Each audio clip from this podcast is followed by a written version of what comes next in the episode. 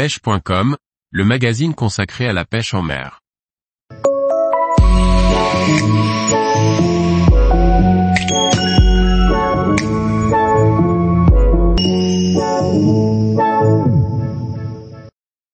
Les différentes techniques de pêche de la truite aux appâts naturels. Par Jacques Delarco Aguirre.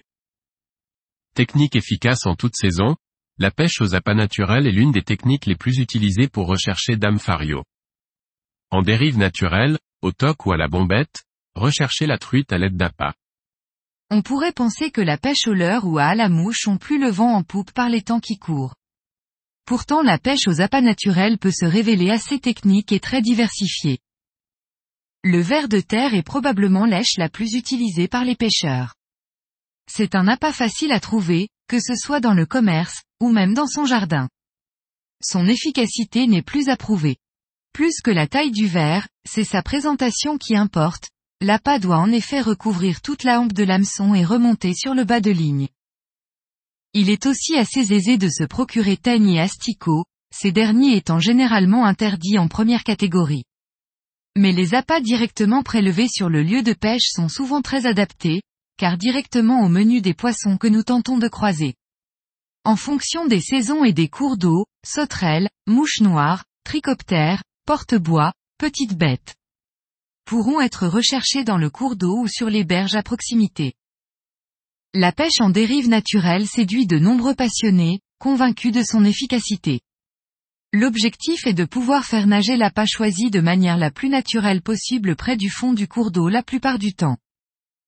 La réflexion sur la plombée doit être bien réfléchie, afin de ne pas entraver le nage de lèche et d'assurer son passage à la bonne vitesse et au bon endroit. C'est en fonction de la puissance du cours d'eau, de sa température, de sa couleur et du type d'appât que cette réflexion doit s'effectuer. Des plombées progressives associant des lestes plus espacées à mesure qu'on descend sur le bas de ligne sont recommandées dans la plupart des situations. Il est important pour le pêcheur de garder en permanence une ligne tendue, et de ferrer immédiatement à la touche. Ce qui évite de manquer des poissons, et surtout que les prises aient trop profondément engamé l'appât, la remise à l'eau pourrait s'en trouver plus difficile. Pour la pêche en plan d'eau, la pêche au toc est moins efficace pour utiliser des appâts naturels, sauf à cibler prioritairement les poissons postés sur les bordures. La pêche au bulle d'eau a ses habitués, même si on peut lui reprocher un certain manque de discrétion et de finesse. On pourra alors opter pour des flotteurs coulissants, par exemple de type waggler, qui permettent de lancer à des distances respectables et de cibler les jolis spécimens. On peut alors s'inspirer des techniques de pêche au cou pour utiliser nos appâts naturels en ciblant les truites ce qui peut également fonctionner sur des rivières et des courants lents, pêche à l'anglaise ou à la bolognaise adaptée pour rechercher des farios par exemple.